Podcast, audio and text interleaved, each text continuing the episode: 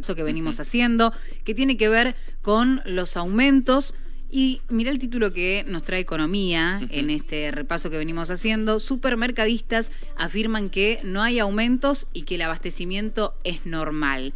No hay ninguna señal que permita pensar en desabastecimiento, es lo que sostienen desde la Asociación de Supermercados Unidos.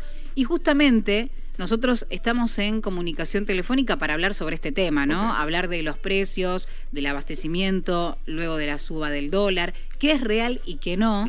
Estamos en comunicación telefónica con Guillermo Sacomani de la Cámara de Supermercadistas, justamente para conocer más y tener eh, ahí en primera mano la información. Guillermo, bienvenido a LB7, ¿cómo estás?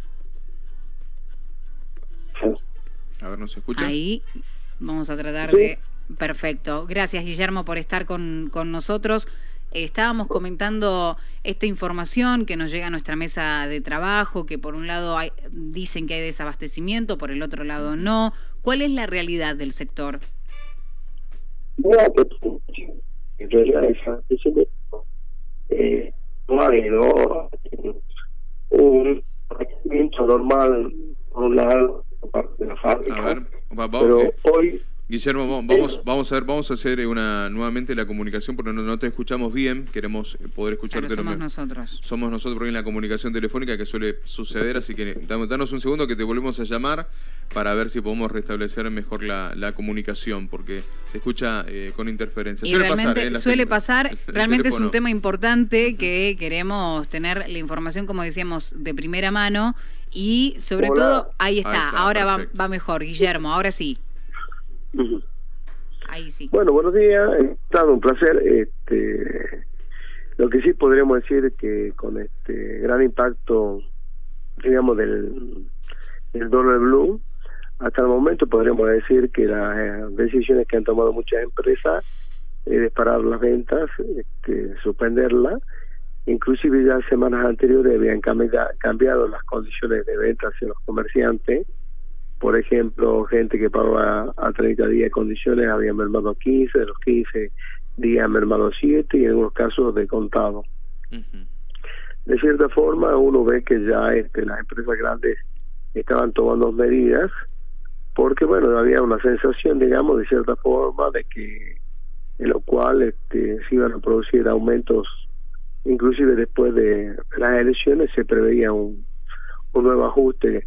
Este, este, inflacionario, ¿no? Un ajuste que se realizó ya en la primera etapa de una devaluación de aproximadamente el 22%, se prevé que después del 22 va a haber nuevamente. Pero a todo esto que ya este, se anticipó en algunas cosas con la disparada del dólar blue, eh, bueno, las empresas han decidido en muchos casos suspender las ventas, eh, no hay una lista de precio eh, determinada, es el que más este, genera, por supuesto, o complicaciones, ya que no se sabe a qué, qué, aumento va a haber o cómo va a impactar en los productos. Es decir, que hoy es difícil para el comerciante general, ya que eh, no se sabe a qué precio va a comprar y también muchas veces a qué precio vender. Bueno, eh, esa es una de las dificultades que tenemos. Bueno, otro otro sector decía que no había problema, ¿no? Sin embargo, sí, pero la realidad es esta también, ¿no? Esto de eh, no tener un precio, eh, de, referencia. de referencia, no sabemos cómo va a terminar la jornada de hoy tampoco, afecta directamente la compra en los mayoristas, bueno, y la gente realmente con una incertidumbre total.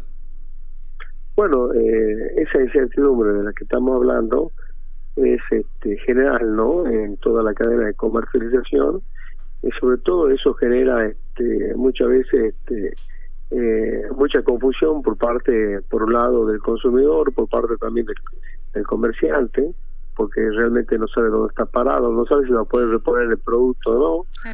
Entonces, la verdad es que tiene una situación eh, complicada y difícil para todos.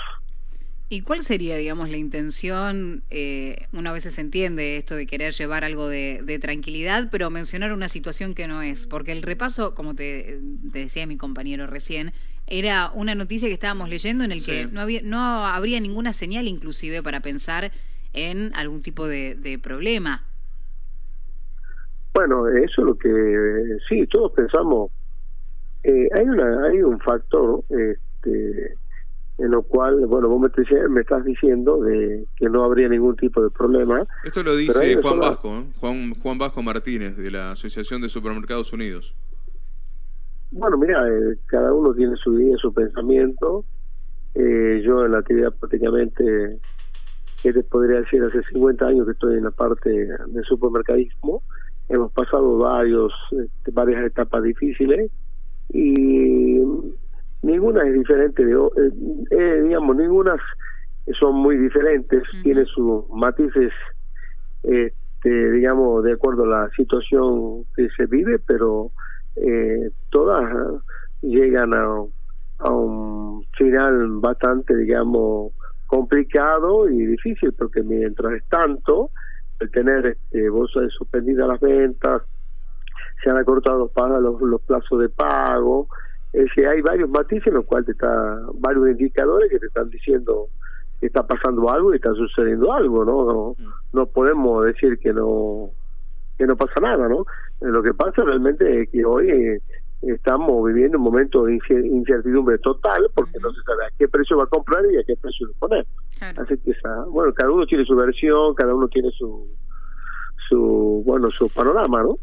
Pero eh, muchas veces este, yo creo en este en este contexto eh, muchas veces el comerciante tiene ese esa cómo te podría más o menos explicar ese ya que ha vivido varios momentos este complicados más o menos ya tiene este esos matices que te van dando esos indicadores, como te podría decir. Si las empresas, eh, toma esta cuenta, si las empresas multinacionales hace un mes atrás ya venía con este, cambiando las condiciones de pago, eso te da un indicio. Eso te da ya ya te va dando un indicio qué es lo que se va este, reflejando y qué, qué va a suceder. Entonces, eh, eh debido a eso, eh, también sucede una, una sensación de la parte del comerciante que algo está por ocurrir, si ya te están cortando los plazos de pago, eh, si no pagas de contado no te dejan la mercadería, este, viene ahora que suspenden, eh, digamos, el tema de las ventas, eh, no hay una lista de precios determinada, y bueno, no sé, esas declaraciones, en el caso mío, no, no comparto, ¿no? Guillermo, en base a tu experiencia y los años que, que llevas en el rubro, ¿encontrás similitud con otra, con otra crisis en, en la forma de, de, salir o en la forma de desarrollarse? ¿Cómo, ¿Cómo le ves salida a esto? ¿Cómo ves los próximos días, semanas y no sé si mm, meses si te quieres arriesgar? Eh, diríamos que todo fueron medio diferente. En una época determinada, también que tuvimos, eh, había aumento cinco veces al día, se cambiaba la lista diariamente, que fue la época eh, más allá de Alfonsín. Es decir, que todavía creo que no, no entramos en una etapa, diríamos, de hiperinflación, pero de continuar de, este, de esta forma. Y yo creo que uno de los factores más fundamentales es la falta de confianza. La falta de confianza puede generar de todo tipo de, digamos, de cosas y sobre, y sobre todo al entrar, digamos, en una sensación de incertidumbre, eso nos va perjudicial porque, bueno, hay una cosa real. El comerciante a través de un año a otro se ha decapitalizado enormemente. Hoy para reponer lo que se compraba en un momento determinado cuesta un montón. Cuesta, cuesta juntarse con el efectivo. Y muchas empresas, si vos sabés que se recibe tarjeta de crédito, eh, de débito, lo que vos quieras, hay un término determinado en el cual vos cobrás, pero muchas veces juntarse con el efectivo para pagar es muy difícil, este, ya que se nota que no hay mucho circulante también. Eh, ya veníamos eh, teniendo de cierta forma una estanflación, eh, sin recesión con inflación, que es la peor combinación. Eh, bueno, los métodos en los cuales habían aplicado a nivel nacional este, con respecto al tema de compra con devolución de IVA. Ha sido positivo, pero yo creo que hay medidas que han sido un poco tardías, ¿no? Eh, creo que llegando ya a un punto de crisis este, determinada, bueno, eh, empezaron a implementar medidas como para ayudar a algo en el consumo, ¿no? Sí, la verdad que sí son, son tardías, Guillermo. Bueno, y hoy es jueves, fin de semana largo encima. Eh, con, varios feriados incluidos en este fin de semana. Eh, ¿cuál, ¿Cuál será el sentido no ya el día martes? ¿no? ¿Cómo, ¿Cómo ves? Quizás si se para esto también del dólar, quizás el precio se pueda mantener el fin de semana. Siento que la gente va a ir a comprar, eh, va, va, como a comprar mucho para por las dudas eh, no encontrarse después de la elección también con, otro aumento. Siento que va a pasar, ¿no? Sí, mira, lo que ocurre de que en realidad la gente está tratando de deshacerse permanentemente del peso. Esa es la realidad, porque el peso, acá tenemos un problema que el peso ha perdido ese ese poder de compra, ¿no? Mm. Eh, cada vez este, tiene menos valor. Y entonces la gente que de una forma u otra este, le quema la mano los pesos, trata de deshacerse porque sabe que de día a día tiene menos menos valor. Y bueno, lo que hay que destacar que realmente en todo el rubro, más allá que la parte alimenticia es lo fundamental, eh, tenemos que en todos los rubros está pasando lo mismo, este, con suspensiones de venta de parte de la fábrica, porque bueno, la fábrica también, este, te comento, por ejemplo, una compra de hace un mes con respecto al tema de, de bebida, bueno, que aumentó enormemente el precio y bueno, traducía de que no podían conseguir dólar oficial y tenían que ir al dólar blue para conseguir este materia prima para la producción. Y lamentablemente, bueno, eso influía más allá que el dólar oficial se mantenía en su... Porque hoy tenemos en cuenta que el dólar oficial sigue estando prácticamente a lo mismo, pero bueno, hay gente que no consigue el dólar oficial, tiene que ir al dólar blue y, y, influye en el impacto del precio del producto, ¿no? Por eso en el momento que estamos viviendo, si lo que hay que destacar es que el comerciante siempre ha estado abierto, afrontando los momentos difíciles, este, porque realmente, bueno, eh, la idea es que necesita seguir, vendiendo, porque las empresas necesitan seguir este, caminando este, este rumbo bastante difícil y complicado. Hay obligaciones que pagar, impuestos, personal.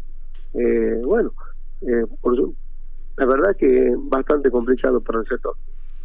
Estamos todos haciendo ahí el, el, seguimiento, como bien decías, de distintos rubros. La situación no es muy, muy diferente, lamentablemente, una de, de la otra. No va a faltar oportunidad, Guillermo, mm, al menos nuestra, para volver a molestarte, para ver cómo va todo y vamos haciendo ahí el, este, esta especie de, de línea de tiempo de cara a las elecciones y después de las elecciones, otro cantar. Eh, sí, por supuesto. Lo que también acá hay que ver es que muchas veces en este tipo de cosas hay que ser cuidadoso con respecto a las declaraciones que se realizan, porque una declaración de una persona o de con la que fuera este que sea candidato, eh, digamos, a un lugar importante en el país, este, hay declaraciones que no, no se pueden hacer y afectar, digamos, este, la tranquilidad de la gente, ¿no? eh, yo creo que muchas veces no, no se tiene en cuenta lo que la gente vive realmente y sobre todo en Argentina, en un momento difícil y complicado y sobre todo hacer declaraciones que confundan más al no tanto a los autistas sino también al comerciante y a todo en general y eso genera más incertidumbre eh, las empresas se quieren resguardar así sucede. Gracias Guillermo por tu tiempo con LB7 te mandamos un abrazo buena jornada. Muchas gracias, que otro momento. Muchísimas gracias, Guillermo. Saco